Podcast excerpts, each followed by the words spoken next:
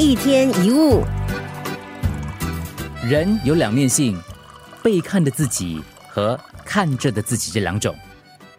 自己里面还有另一个自己，前面一个自己是别人眼中的自己，这是被看的自己；后面那个看着的自己，就是一个内在能够自觉的自己。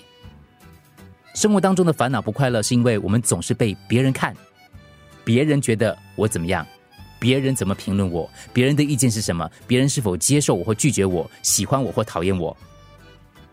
我们对自己的看法，往往取决于别人的看法，在意别人的感觉更胜过自己真正的感受，这就是问题所在。因为不知道自己存在的价值，才会一直活在别人的眼中，没有自信。于是我们希望别人的赞美和认同来肯定自己，但很可惜，又常常在别人眼中找不到自己的价值，我们会失望受伤。所以，自我觉知很重要。要知道，别人怎么看你是他的事，你怎么看自己才是重点。